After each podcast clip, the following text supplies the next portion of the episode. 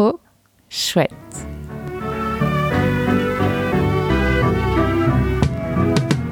Bonjour, je suis Amandine et je vous propose de suivre les aventures de Trop Chouette, le podcast des gens ordinaires plus qu'ordinaires.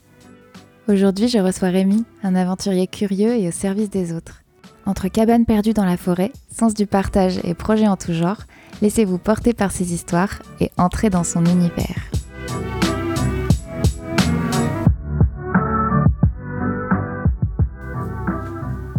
Là, ça marche Oui. Ouais, on s'entend. Bon bah, on va partir. Salut Rémi Salut Amandine. Bienvenue dans le tout premier épisode de ce podcast. Euh, merci d'avoir accepté l'invitation. Mais je t'en prie. Et euh, si tu le permets, je vais commencer euh, directement par te présenter. Alors, tu es agent logistique le jour, sapeur-pompier volontaire la nuit et le week-end, euh, photographe amateur, bushcrafter et donc par conséquent euh, homme des bois qui construit des cabanes et fabrique des couteaux, Exactement. randonneur nocturne, euh, pas que, mais randonneur nocturne, amateur d'escalade, bricoleur en tout genre, motard, viking addict, cuistot du dimanche. Et je pense que la liste n'est pas exhaustive. L'idée, ça serait peut-être de commencer à nous parler de la première activité dont j'ai parlé tout à l'heure, c'est-à-dire le bushcraft. Est-ce que tu peux nous expliquer euh, quelle est pour toi la vision du bushcraft? Oh, alors le bushcraft, bah, ça a commencé avec des copains à la fac, avec des collègues de travail à la fac. J'ai un copain qui faisait euh, beaucoup de bushcraft, euh, de la sortie en nature, un peu survivaliste. Mhm. Donc du coup, je l'ai accompagné un week-end le long de l'Allier, en plein hiver, même pas de tente, juste le duvet, de quoi faire un feu. Et, et en fait, on a passé euh, la soirée euh, à se débrouiller, à allumer un feu sans briquet, euh, être dehors sans musique, sans téléphone, un peu se retrouver en nature, même s'il fait froid et tout ça, on n'y pense plus trop. Et c'est un peu, ouais, c'est une activité, on va dire, de libération de l'esprit la, la redécouverte de des outils qu'on pouvait avoir avant et se, se libérer de la technologie en fait. D'accord, donc là, ce que tu es en train de raconter, c'est que tu es parti avec euh, euh, juste un sac de couchage en plein hiver, euh, en plein milieu de la nature. C'est ça. Et euh, pourquoi cette idée, en fait, d'où ça t'est venu, d'où ça vous est venu, en fait, l'idée de, de partir comme ça en plein hiver? Il n'y a pas beaucoup de gens qui, euh, spontanément, quand il fait euh, moins 5 dehors, se disent, euh, tiens, je vais, euh, je vais aller dormir euh, dehors au bord de l'Allier. Euh, mon collègue de travail, quand il m'a parlé de bushcraft, euh, il m'a montré quelques vidéos et c'est ce qui m'a donné envie de le faire aussi. Et euh, c'est vrai que c'est pas courant et je me suis dit que c'était l'occasion de se démarquer un peu des autres Mhm. et de découvrir ce que ce que c'était. Et donc, je disais que comme tu faisais cette activité, euh, par conséquent, tu étais un peu un homme des bois qui construisait des cabanes et des couteaux. Euh, tu confirmes, c'est bien, c'est bien ce que tu fais? C'est ça, depuis. Ouais, ça fait un- bientôt un an, je pense, maintenant, où on a commencé à, à trouver un terrain et euh, on a l'occasion euh, de, de partir en week-end en forêt et de, de se lancer dans l'aventure d'une construction euh, en bois, d'une cabane, dans un premier temps à l'ancienne, Mhm. sans clous ni vis. D'accord. Et c'est vous qui faites les plans? Comment, enfin, comment vous vous y prenez?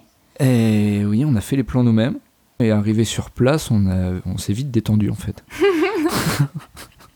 Vous vous êtes rendu compte que c'était peut-être pas possible ce que Ouais, vous aviez dans. Un truc immense, on pensait qu'en un week-end ça allait être fait, et en fin de compte, euh, ça fait déjà presque au cumulé le nombre de fois qu'on y va, on est peut-être sur six jours, Mhm.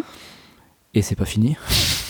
Et alors, la matière première, vous faites une cabane en bois, Ouais. c'est ça? Où est-ce que vous trouvez euh, les matières premières pour. euh, Alors Faire dans ça? un premier temps, on a collecté du bois mort, et du bois qui gênait, on va dire, euh, les chemins et la circulation, euh, éviter au maximum de d'abattre euh, un arbre sain ou qui ne dérange personne. Et euh, là, j'essaye d'imaginer la scène. Vous partez avec des haches dans votre, euh, dans votre sac à dos? C'est ça, avec des haches achetées euh, chez Brico Dépôt. et qu'on a un peu customisé parce que les haches industrielles avec de la peinture rouge dessus, ça va pas. Donc, Mm. avec un peu de style, on met un petit coup de papier ponce sur, le, sur la hache pour qu'elle brille un peu et puis c'est parti. Il n'y a pas besoin de grand chose, on va dire. il n'y a pas besoin de grand chose, de grand chose, mais en même temps, euh, de ce que je sais, tu as fait cette activité beaucoup l'hiver. Ouais. Et, euh, et comme je disais tout à l'heure, hein, il y a quand même peu de gens euh, qui euh, ont envie de passer euh, la nuit euh, à moins 5 degrés en plein milieu des bois avec euh, peut-être des bestioles euh, inconnues. Euh, voilà, donc euh, vous avez fait comment? Ah, Il y a le petit feu déjà. Ouais. Ça sert bien. Mhm. Ça sert vraiment très bien. Et après, euh, il n'y a pas besoin forcément d'avoir beaucoup d'argent pour euh, s'équiper euh, contre le froid. Mhm. Et après, un truc qui aide bien, c'est la lecture, les bouquins. Acheter des livres de survie. Donc, tu as un- beaucoup lu Oui. par rapport au, au sujet. Oui. À Ouais, partir ouais. du moment où tu tu t'es intéressé à ça, tu es allé chercher de l'info pour, euh, bah, pour connaître des méthodes de survie, c'est ça? C'est ça. Pour éviter déjà euh, les accidents, éviter euh, de passer euh, un mauvais moment. Alors que de base, on veut se libérer et passer un bon moment. Si c'est pour passer la nuit à grelotter et avoir froid, Mhm. ça serait dommage. Donc, euh, et pff, moi, je pense que déjà, quand on sort de son confort, il faut le préparer. Donc, il faut se renseigner et, et savoir quelques bases. D'accord. Donc voilà, avec ça, ça évite d'avoir froid la nuit, avec un peu de lecture et, et de l'expérience. Après, il faut quand même une, une âme d'aventurier pour, euh, pour partir comme ça un week-end. euh, Ah oui, ça c'est sûr. Si vous aimez euh, prendre votre douche tous les jours, avoir le chauffage d'appoint, un plaid hippie Netflix à la télé, c'est... faut passer son chemin. Non, ouais, c'est pas la peine. Euh, par rapport à euh, toutes ces expériences euh, donc, en nature, est-ce que tu as des anecdotes à nous raconter? Des, choses drôles ou moins drôles hein, qui, te sont arrivées? Ce qui me vient le plus, où où on a le plus rigolé, alors que ça pourrait en faire fuir plus d'un, c'est le fait d'allumer un feu. On se dit qu'on a le temps, que de toute façon un briquet, avec un briquet on peut tout allumer, et en fin de compte non.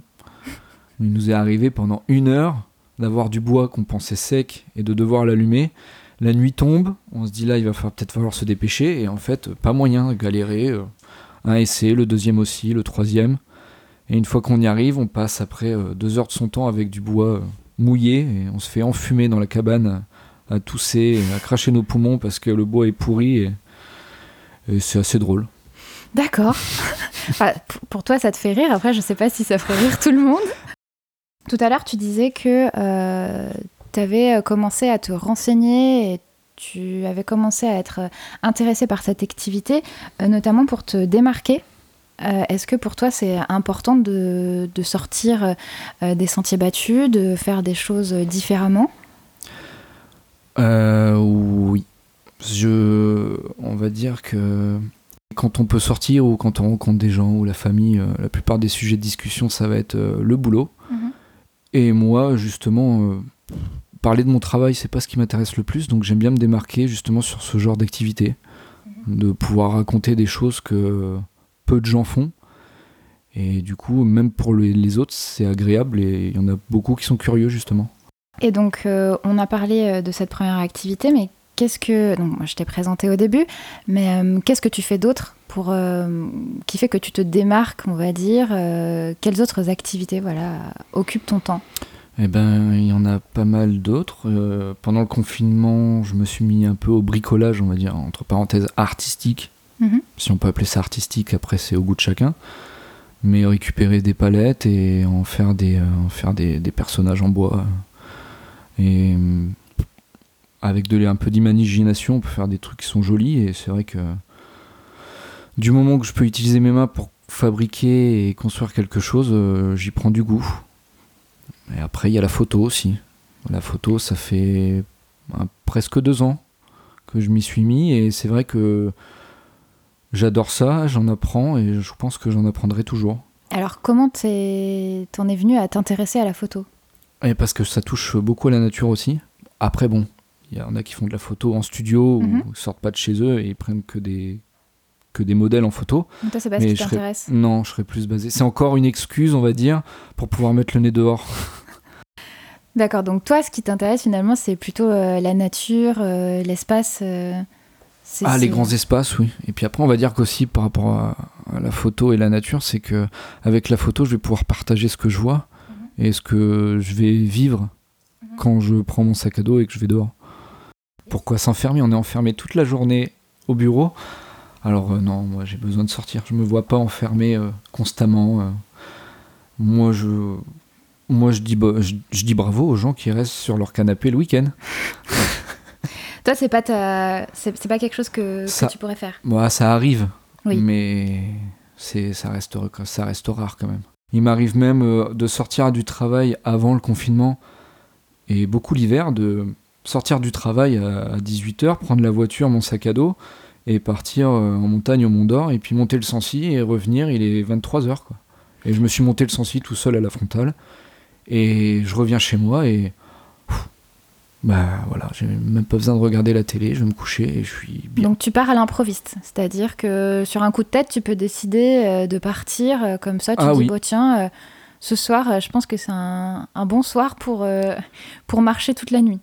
Oui, parce que c'est pareil, ça nous fait sortir de nos. On sort un peu de, de- du planning constant de notre vie euh, où les gens sont constamment obligés de planifier les choses. Je planifie des choses, mais il y a Mhm. des choses, si j'ai décidé à l'instant T que j'avais envie de le faire, si je peux le faire, et ben j'y vais.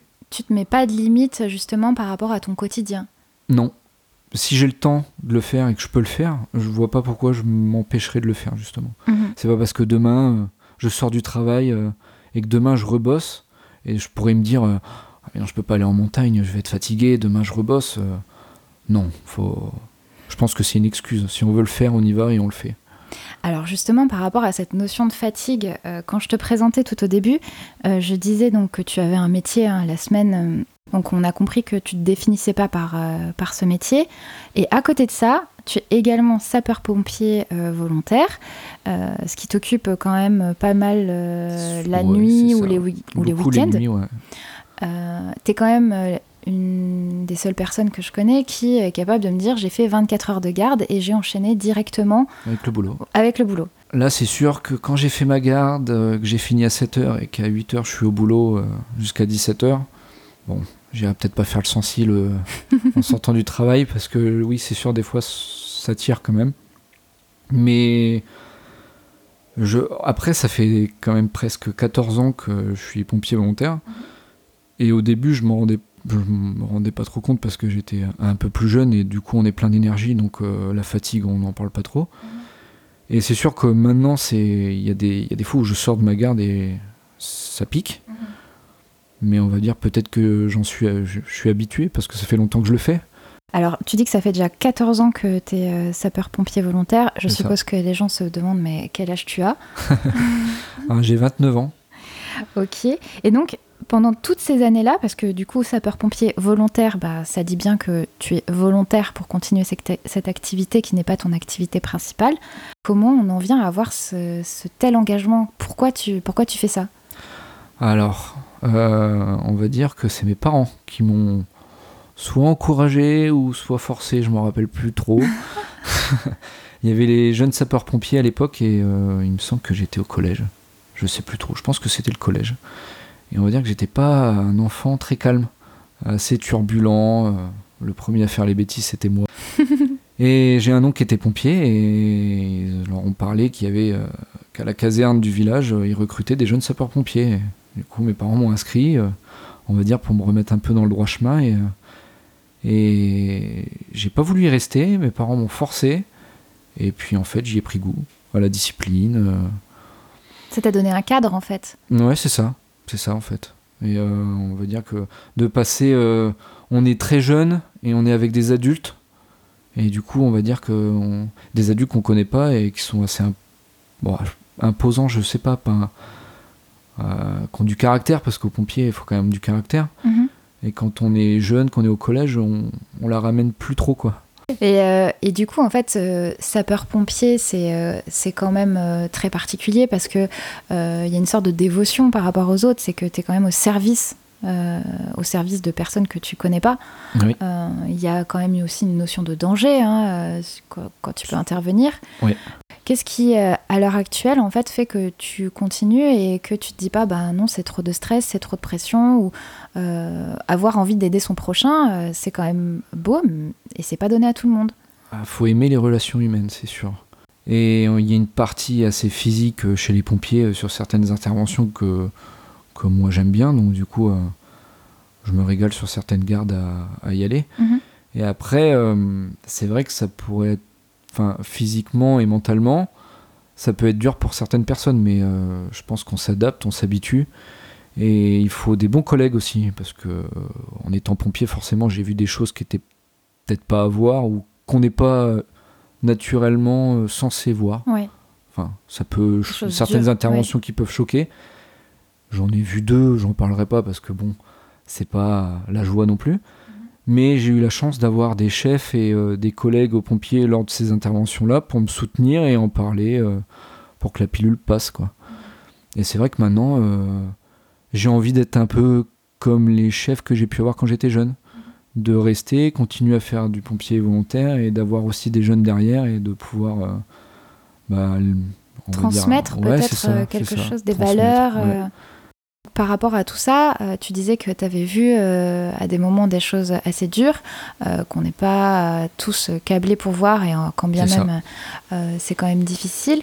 Euh, tu arrives maintenant à mettre une barrière, c'est-à-dire à, couper quand tu rentres chez toi, euh, euh, te dire bon bah voilà, ce que j'ai fait, ce que j'ai vécu, c'était dans le cadre d'une certaine mission, et maintenant je vis mon autre vie en fait. Eh ben là maintenant oui, on va dire que les seules, les, les, deux interventions qui m'ont le plus marqué, c'était il y a bien maintenant, je pense la dernière, ça doit être il y a, il y a 4 ans. Mm-hmm. Et le reste des, le reste des les 4 ans de maintenant, euh, j'ai pu faire des interventions aussi qui étaient un peu choquantes. Et ça m'a beaucoup moins touché. J'arrive maintenant à, me couper de ça. Je pense que bah, l'expérience peut-être, mhm. mais maintenant j'arrive à faire la part des choses, à rentrer chez moi et me couper complètement. Mais même en général, même que ce soit le travail ou quoi que ce soit, quand c'est fini, c'est fini. Je laisse tout, je laisse tout sur un côté. Et si vraiment j'ai besoin, j'arrive pas à faire la part des choses, c'est là où je vais me rabattre sur euh, du sport ou, ou de la création ou de la photo ou les activités que je peux faire. De pas se morfondre quand on rentre chez soi. Changer d'activité, euh, casser la routine. Toi, tu veux pas être comme tous les autres finalement? Euh, Je sais pas. Après, je sais pas comment sont les autres, mais. Est-ce que tu as conscience ou euh, est-ce que parfois tu te dis que es, tu peux avoir un quotidien différent quand même des autres Ah oui, oui, ah oui, oui, oui j'en suis, suis même sûr d'avoir un quotidien différent. De, de vouloir faire plein de choses et peut-être que demain je vais découvrir une activité que j'ai jamais testée et bah, si ça m'intrigue ou si une petite étincelle, eh ben, je vais y aller tu vas, tu vas faire. Ouais, c'est ça, je me lance. Si, bah, si j'y arrive pas, au moins j'aurais essayé. Tu te poses pas 20, 30, 50 questions avant de faire les choses? Non, parce qu'on peut tout faire. Je pars du principe qu'on peut tout faire. Donc il... il faut le faire avec ses moyens, mais on peut le faire. Il n'y a pas de limite? Non, je pense pas.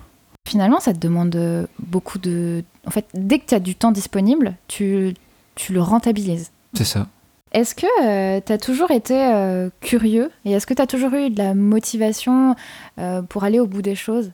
Non. Quand j'étais jeune, j'étais je testais quelque chose, si j'y arrivais pas, j'arrêtais. C'est en vie plus plus plus ça va et plus en vieillissant j'aime pas ne pas y arriver.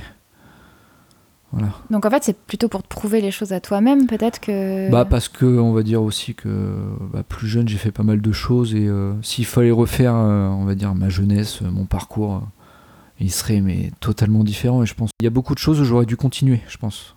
Mhm. J'aurais dû persévérer, aller plus loin et ça aurait été beaucoup mieux, je pense. Alors du coup maintenant, je si j'y arrive pas, je continue. Je m'entête, je, je laisse plus faire. Alors tu pensais à quoi par exemple que tu aurais pu euh, continuer et que tu pas continué? Hmm, J'aurais peut-être pu continuer mes études. Euh. Bon après, euh, si tu continues dans ta lancée en te disant que tout est possible, normalement tu devrais pas te freiner. Oui c'est sûr. Est-ce que tu as eu des coups durs ou en tout cas des événements marquants qui, qui t'ont soit endurci ou soit au contraire qui t'ont permis d'ouvrir les yeux et de relativiser sur certaines choses On va dire que le, le, plus gros coup dur que j'ai pu avoir, ça a été quand j'étais jeune. En fait, j'ai une petite sœur qui, est, qui, a, qui, avait toujours des problèmes de. On va dire. Elle avait toujours l'impression qu'elle était tête en l'air, en fait. Mhm. Elle se cognait partout, tombait tout le temps. Donc, forcément, c'était pas terrible. Et en fait, quelques années après, on a appris qu'en fait, elle avait une maladie génétique et qu'il aurait fallu qu'elle porte des lunettes euh, quand elle était plus jeune, euh, avec des verres orange foncés euh, pour se protéger des UV. En fait, c'est une sorte de maladie qui réduit son champ de vision. Mhm. Et c'est jamais agréable de, se dire que quelqu'un de notre famille est malade et qu'on pourrait en arriver à peut-être un jour, je l'espère pas, tomber aveugle. Et du coup, ça, ça, je pense que c'est la chose qui m'a le plus marqué. Moi, je pense que j'ai mon côté euh, aventurier, euh, aventurier en herbe, euh, ou peut-être endurci, je sais pas. Mhm. Mais moi, je trouve que c'est, entre guillemets, c'est une warrior aussi. Parce qu'avec ce qu'elle a vécu quand elle était petite, forcément, quand on est petit, elle avait des lunettes orange pour ses yeux et elle a reçu les moqueries de, tout le monde, donc pas, pas, très cool. Ouais, et elle en a pas mal bavé.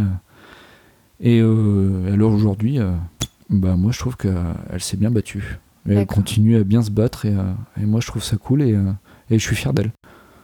Et est-ce que finalement c'est une sorte d'exemple pour toi aussi, le fait d'arriver à, avoir surmonté tout ça? Est-ce que ça te motive quand même bah, Après, une sorte d'exemple, non, parce qu'on est quand même vachement différents.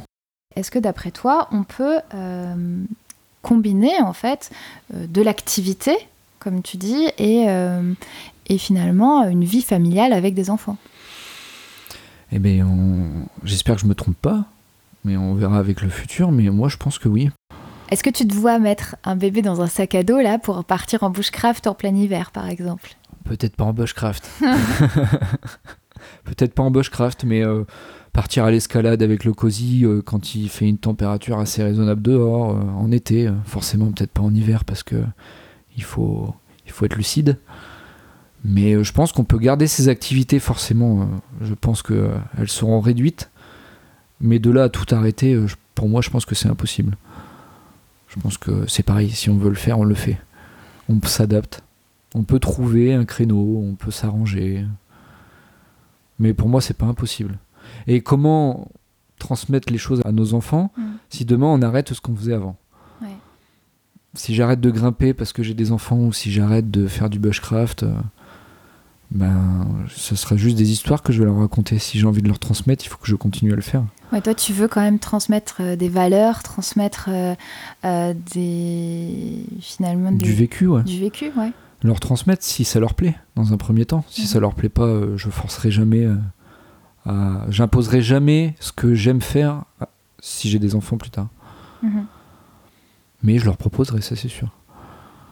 Donc la, notion de partage pour toi, elle est importante, la transmission et le partage, c'est comme ça que tu vois les choses. Et, euh, finalement, avec des enfants, euh, t'aménagerais peut-être ton quotidien, c'est ça. mais t'arrêterais pas tout.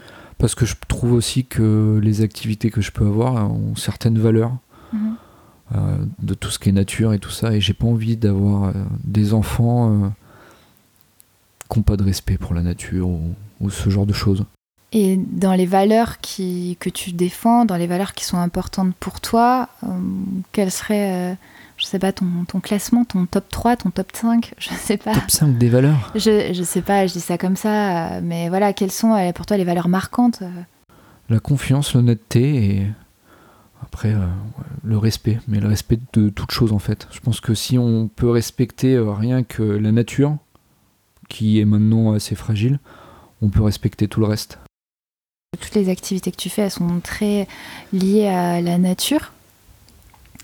Est-ce que euh, le Covid et les restrictions qui, euh, qui sont liées hein, depuis euh, quasi un an t'ont empêché justement d'avoir cet espace de liberté Comment comment t'as fait en fait pour vivre avec toutes ces restrictions?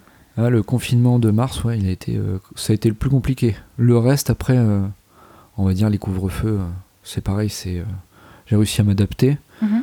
Mais le confinement de mars, ouais, ça a été compliqué. On va dire que je l'ai passé dehors et c'est là que j'ai découvert le, le bricolage. Il a fallu que je trouve une alternative en fait. Alors quand tu dis que tu l'as passé dehors, parce que là les gens sont peut-être en train de se dire comment ça il l'a passé dehors alors que nous on l'a Oui. passé enfermé. Nous, on est en dehors, mais dans, de- dehors mais dans ton jardin, pas dehors. Oui, euh, voilà, c'est ça. Mon jardin. J'ai pas fraudé. Très bien. Mais ça t'a permis justement euh, pendant ce premier confinement de, de développer de nouvelles activités, de découvrir des nouvelles choses. C'est ça. Et aussi euh, grimper sur un mur en mettant des matelas par terre pour pas trop perdre son niveau en escalade. Ah, D'ailleurs l'escalade, euh, l'escalade ça fait combien de temps que, que tu en fais? Euh, L'escalade, ça fait 5 ans. Que, ça fait 5 ans que je fais de que, que je grimpe. Mhm. Et on va dire que ça fait à peu près 3 ans où je grimpe vraiment. D'accord. Et qu'est-ce que ça t'apporte l'escalade euh, Parce que peut-être que pour certaines personnes, euh, il y a la notion de vertige, la Mhm. notion de peur, de danger? Il y a de la physique, de la technique. C'est retrouver les copains, passer un moment avec ses amis. Et puis aussi cette, euh, cette adrénaline de, de pouvoir se fix- fixer des objectifs et euh, de constamment vouloir les, les dépasser. Et même quand on arrive à avoir un pseudo euh, bon niveau en escalade, et ben, on en veut encore plus. Ce que je trouve intéressant chez toi, et je sais pas si euh, euh, jusque-là tout ce qu'on a dit, euh, c'est, euh, ça a permis de faire ressortir ça, c'est vraiment cette notion euh, d'activité constante et euh, de, de lien avec la nature. Euh, alors, pour une anecdote, parce que pour le moment tu nous en as pas raconté, mais moi je peux en raconter euh, par rapport à, un événement, à un événement euh, dont je me souviens tout à coup. Euh, Rémi, c'est quand même euh, une personne qui est capable de dire en plein hiver, alors qu'il y a de la neige dehors et, et qu'il fait froid et qu'on est tous habillés comme pour aller au ski, qui dit Ah bah tiens, je travaille pas dans deux jours, j'irai bien me baigner dans un lac à moitié gelé. Voilà, C'est vrai, je m'en souviens. donc ça, c'est euh, c'est des choses qui sont pas courantes. non. Voilà, faut savoir. Euh, alors, un lac gelé, euh, c'est plutôt de la souffrance, un exploit, un dépassement de soi. Pourquoi, en fait? C'est quand même assez exceptionnel, finalement, que Mais ce parce genre que de je. Parce que je l'ai jamais fait. Et du coup, ouais, je suis curieux. Oui, mais par exemple, moi, j'ai euh, jamais sauté d'un ravin et c'est pas pour autant que j'ai envie de le faire. Euh, comment je pourrais t'expliquer ça? Euh, tiens, Imagine un jeu vidéo. T'es un personnage et tu commences euh, ton jeu, tu commences ton histoire et t'as rien. T'as aucune compétence. Et euh, t'avances dans ton jeu et euh, pour avancer, il faut que tu, tu gagnes en compétences, il faut que tu t'entraînes, machin. Et, et moi, on va dire que, ouais, en général, je vois pas la vie comme un jeu vidéo, hein. Mhm. mais je me vois avec plutôt eu- un arbre des compétences. Et je me dis, tiens, il y a ça, pourquoi je le ferais pas? Mais si je le fais, je pourrais le mettre dans ma petite case et me dire, boum, ça je l'ai fait, et s'il faut, je peux le refaire. Je me vois avec des. Ouais, j'essaie de d'accumuler le plus de compétences possible. Et après, euh, peut-être l'effet de l'inconfort. Ouais. L'inconfort, euh, trop. L'inconfort, ouais, j'aime bien aussi l'inconfort. C'est bizarre à dire, hein, mais. euh, Est-ce qu'il n'y a, pas une notion de défi avec soi-même hein, euh, Ah oui, si, bien sûr. Ouais. Et peut-être après, euh, ça peut être lié aussi à, aussi à ma jeunesse où, où tu, où, par exemple, mes parents euh, étaient vachement. euh, il fallait tout le temps faire attention. euh, J'avais pas le droit de. Enfin, si je faisais un truc qui était un peu dangereux, c'était la catastrophe. Ils avaient peur pour toi en termes de sécurité? Ouais, c'est ça. Mais je me souviendrai toujours d'un moment où, où on était à une fête de famille et j'ai un de mes oncles qui avait acheté un quad. Et tous mes cousins ont fait du quad et moi j'ai pas eu le droit. Parce que mon père ne voulait pas. Parce que c'était dangereux. Et que j'avais pas à faire ça, c'était dangereux. Donc j'ai jamais fait de quad. Mais alors l'enfant que tu étais a dû être tellement frustré. ah oui, oui, il était frustré. Mais pour que t'en reparles à quasi 30 ans, c'est que ça t'a quand même marqué. Mais parce que je sais que maintenant, justement, je me dis si j'ai envie d'aller me baigner dans un lac gelé, si ça me pète, je me dis, mais en fait, le, le- la seule personne qui pourrait te dire non ou te donner un accord, c'est toi-même. Donc si j'ai envie, si j'ai une lubie qui me dit j'ai envie de me, je vais aller me tremper dans un lac gelé, bah allez, c'est parti. Et t'as d'autres lubies comme ça qui peuvent paraître un peu farfelues? Et bah passer une nuit euh, dans une dans une mine euh, sous terre. et- Ah oui. Parce que, ah oui, donc ça, c'est Voilà. aussi euh, quelque chose que j'ai pas dit dans ta Ouais, ouais. présentation. euh, c'est que c'est encore une autre activité. Euh, bah, je te laisse la présenter, hein, finalement. Ouais, c'est l'urbex. C'est euh, la découverte de lieux abandonnés, soit pour y faire des photos ou y visiter. Et, et je passe un petit message aussi, ceux qui en font, euh, arrêtez de. Enfin, pour ceux qui le font, de, de tout casser. Gardez le lieu tel quel. C'est ta notion encore de respect qui revient là, tes Eh valeurs oui, de respect. Parce que c'est encore des choses qui deviennent de plus en plus surveillées et interdites à cause de euh, personnes malveillantes. Du coup, ouais, le défi, ça sera ça, pour l'instant. Et j'aimerais aussi faire euh, Volvic Sancy à pied aussi. Ça fait un moment que ça me, que ça me gratte. Volvic Sancy à pied, euh, le Mont Blanc. Le Mont aussi. Blanc, euh, tu, tu prévois une petite préparation ou- Ah oui, petite préparation en cours. en cours Donc ça En veut cours. dire que tu as déjà programmé quelque chose? Et ben en fait, euh, je vais, je, je- j'ai commencé une préparation sportive parce que j'ai envie de passer le concours de pompier professionnel. Et donc j'ai une partie sportive avec une bonne préparation physique. Et donc du coup, je vais en profiter aussi en amont pour, euh, pour faire l'ascension du Mont Blanc. Oui, comme tout le monde. C'est-à-dire que quand on se prépare, tout le monde va faire l'ascension du Mont Blanc. Bien sûr. Euh, et, le, et le Mont Blanc, finalement, euh, c'est pas un peu, euh, j'ai envie de dire, surcoté Il n'y a pas tout le monde qui va là-bas Est-ce que, Bah, pour quelqu'un ouais. qui veut sortir des sentiers battus, aller Ouais. au Mont Blanc, est-ce que... Ouais. Ah, Parce que les vrais, c'est pas mon niveau. ah non, le Mont Blanc, ouais, non. Ça, ça... ça fait quand même rêver. Ouais, ça fait rêver, ouais. Même euh, s'il y a beaucoup de monde. euh, Il y a beaucoup de monde et euh, par contre, ouais, je pense que ça se prépare. Une amie m'a dit que ça se préparait. Et puis c'est pareil, je pense que si on veut l'apprécier, il faut avoir une bonne condition physique. C'est pour lutter tout le long et pas se régaler, être en souffrance alors que c'est quelque chose qu'on avait envie de faire. faut que ça nous apporte du plaisir, pas de la souffrance non plus. mhm. Ça va forcément être dur, mais si on est préparé, je pense que on peut s'amuser et se régaler. Euh, tu es en face de moi, pour Mhm. euh, ceux qui nous écoutent. Et euh, je vois que sur ton bras, il y a un tatouage. C'est ça, ouais. Il y a un tatouage. tu peux nous, C'est un, en vec, dire plus? c'est un vec-vizir entrelacé de, de sapin. D'accord. Voilà. Alors, Avec pour ceux, voilà, pour ceux qui ne savent pas, je ne vais pas le prononcer parce que je ne sais pas le prononcer, mais est-ce que tu pourrais Et le vec-vizir, c'est une, euh, on va dire une rune ou plus communément une, une boussole viking en fait. D'accord. Et en fait, euh, j'aime beaucoup euh, l'univers viking. on par delà les films, les histoires, ou, ou on va dire les légendes Mhm. qu'ils peuvent avoir. Et après, entrelacé de, de sapins, parce que ouais, j'adore la forêt, forcément. Mhm. Et du coup, ouais, ça faisait quelques années que le tatouage, euh, c'était aussi quelque chose qui me, qui me rendait curieux et j'ai toujours eu envie d'avoir un tatouage sur moi. Et puis, euh, on va dire que le Vec Vizir, euh, ça reste quand même une rune qui me plaît aussi. Faut, Mhm. pas, faut, faut faire simple aussi. Je pense qu'après, euh, les tatouages, on, on peut les faire aussi. Pas forcément obligé qu'il y ait une signification euh, de folie. Mhm. J'aime cette rune parce que déjà, je la, je la trouve très jolie. Et la boussole, euh, bah voilà, c'est euh, boussole, on va dire que ça nous permet d'être dans la, sur la bonne voie. Mhm. Donc euh, je me dis que j'ai une boussole, j'ai j'ai mes sapins.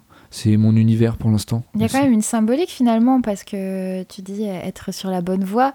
Ouais, mais ça reste pas un truc de malade, quoi. Ça va, Ouais. pas, ça va pas faire monter les émotions, quoi. Dans tout ce qu'on se dit depuis tout à l'heure, il y a pour moi deux notions qui reviennent et qui peuvent être euh, en- un peu ambivalentes. Il y a cette notion de partir tout seul un peu à l'aventure euh, dans la nature où tu es un peu déconnecté de tout. Mm. Et euh, alors tu parles souvent euh, de ton collègue de travail, tu es quand même assez entouré de manière générale, avec une bande de copains, etc. Est-ce que pour toi, euh, c'est important d'avoir les deux, cette solitude finalement, et en même temps d'être entouré. Ouais. Ah ouais, ouais. J'aime bien être tout seul. Mais de toute façon, si on veut partager des choses, il faut voir du monde. Mm. Et j'aime le partage, j'aime apprendre aussi des autres. Mhm.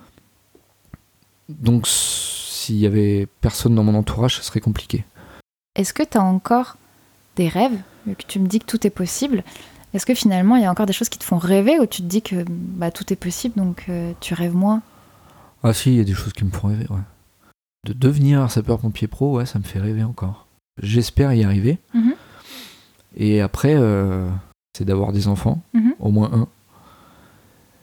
Et euh, après, ça touche du domaine de la montagne. Et là, après, Ah, tu peux nous en les parler? sports montagne en général, quoi. J'ai- J'aimerais au moins une fois dans ma vie pouvoir faire euh, de l'alpini, euh, de la cascade de glace. euh. Et un truc qui me branche aussi, j'aimerais bien faire de la plongée sous glace. Mhm. J'aimerais vraiment voir ce que ça fait. Pouvoir entendre le craquement de la glace sous l'eau, ce genre de choses. Voilà. Bon, t'as encore des rêves alors. Ouais. Après, on est en train de parler de ça, on a l'impression que je suis quelqu'un qui, vit seul ou qui est célibataire.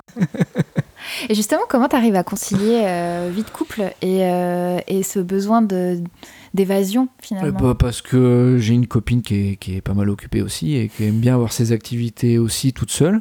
Et du coup, bah, quand elle a ses activités toute seule, j'en profite pour me sauver. Et euh, on va dire qu'elle me laisse aussi. euh, elle me connaît, elle sait, je pense qu'elle sait, euh, sait avec qui elle vit. Et euh, tu pourrais euh, être avec quelqu'un qui euh, a un rythme de vie euh, plus calme, plus posé et qui euh, finalement attendrait après toi euh, souvent? Non, non, et je pourrais pas aussi euh, être avec quelqu'un qui met des barrières ou qui, euh, ou qui du jour au lendemain change d'avis ou change d'idée. Parce que je pense que quand on rencontre quelqu'un, on sait ce qu'il est, on sait ce qu'il aime faire, on connaît sa vie. Donc soit on l'aime, ou soit on aime ce qu'il fait et ça nous va et on reste avec, ou si on voit que ça convient pas, ça sert à rien de, de forcer. Quoi. Mais on on est- on ne fait pas en sorte de changer quelqu'un pour soi. Il faut, la- faut, faut laisser euh, les gens avec leur personnalité. Si ça marche pas, faut, ça sert à rien de rester. Quelle belle leçon de vie. Moi, ce qui m'aurait plu, c'est que vraiment, euh, bah, tu puisses euh, exprimer à quel point euh, tout ce que tu fais peut te passionner. En fait, qu'est-ce que qu'est-ce que t'en retires? Tu vois ce que je veux dire? Ah, c'est c'est une question complexe quand même. Bah ça me, je, je sais pas, j'ai l'impression de que quand j'ai- quand j'ai fait ce que j'aime faire, j'ai l'impression d'avoir de l'énergie en moi en fait. Donc, plus tu te fatigues, plus tu as de l'énergie. Oh, de se fatiguer. Oui, c'est de l'effort, mais euh, en- un échange en fait. Je donne de mon énergie pour en avoir une autre. Ah, ça, c'est intéressant. Voilà. Mais euh, après, euh, approfondir là-dessus, Ce serait trop philosophique. ouais, il faudrait que j'aille faire un tour en montagne pour y réfléchir. Bon, bah alors peut-être qu'on se reverra dans un prochain épisode. Peut-être que ça, ça fera l'objet d'autres euh, d'autres questions. euh. bah, ça sera avec plaisir. Petite euh, question euh, pour euh, terminer tout ça. Tu dirais que tu es optimiste ou Ah, pessimiste sinon, ouais, non, optimiste, ouais. Optimiste Ouais. Ouais, ouais.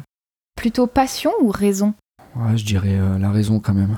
T'aurais peur de, de te faire emporter par la passion? Ouais, ouais, je. Je pense qu'il faudrait qu'il y ait eu un juste milieu. Donc la raison, euh, la raison qui viendrait mettre Ouais, il faut, on peut, on peut être passionné, mais il faut être raisonnable. Il y a des gens passionnés qui font que de leur passion et qui laissent tout de côté. Mhm. Et je pense que c'est là où il faut un juste milieu. On peut pas laisser tout de côté non plus. Mhm. On peut être passionné. Il y a des gens qui sont passionnés, mais et qui ont laissé tout de côté et qu'en fin de compte, peut-être euh, plus vieux, se disent, bah, en fait c'est trop tard. J'ai laissé tout le monde de côté pour ma passion et qu'est-ce qui me reste Euh, bah, Juste ma passion. Mhm. Et ils sont peut-être passés à côté de plein de choses.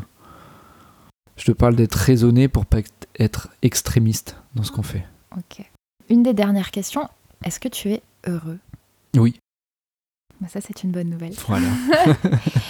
Euh, pour finir, euh, est-ce que tu aurais des recommandations à nous faire? Parce que moi, j'adore la musique et, euh, et je suis toujours très curieuse de l'univers musical des personnes que je rencontre. Est-ce que tu aurais une ou plusieurs recommandations musicales à nous faire? En ce moment, qu'est-ce que tu écoutes Oh. J'écoute énormément de musique. Et là, tout de suite, ça serait quoi? Je sais pas du tout. Tu sais pas Eh bien, c'est pas grave. Euh, Rémi ne sait pas, mais, euh, mais je vais lui demander de trouver quand même. Et, euh, et je vous partagerai ça prochainement sur les réseaux. Un livre ou un film peut-être à, à nous conseiller? Ah bon, un film connu, Into the Wild, mais ça reste encore très, très nature. Mais c'est là où je veux en venir, à ce que tu m'as demandé tout à l'heure, Into the Wild. Après, c'est pas, c'est, je sais pas si c'était pas trop une passion pour lui, mais, euh, mais lui, par contre, il a été, il a pas eu, il a pas été très raisonnable, il était extrémiste. Et du coup, euh, vous verrez le film, euh, vous comprendrez. C'est là où il faut, où il faut du raisonnement quand même. Il Mhm. faut, il faut un juste milieu. Le mot de la fin, Qu'est-ce que qu'est-ce que tu aurais envie de dire? Est-ce que tu aurais un conseil ou est-ce que tu as envie de dire quelque chose de particulier à ceux qui nous écoutent pour qu'ils soient inspirés, pour qu'ils soient motivés à faire des choses? Bah, Quand vous avez envie de faire quelque chose, faites-le.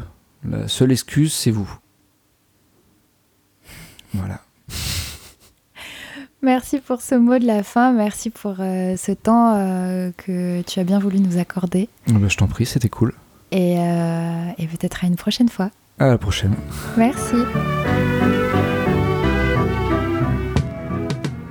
Vous venez d'écouter Trop Chouette, et si vous voulez en savoir plus sur Rémi et suivre ses aventures, vous pouvez le retrouver sur Instagram, sur son compte rpsl underscore photographie avec un Y à la fin. Si cet épisode vous a plu, venez me soutenir en vous abonnant sur votre plateforme de podcast habituelle, en offrant un max d'étoiles sur Apple Podcast et en me laissant un commentaire. Vous pouvez également me rejoindre sur Instagram, podcast et avec le hashtag Team Trop Chouette. Bientôt!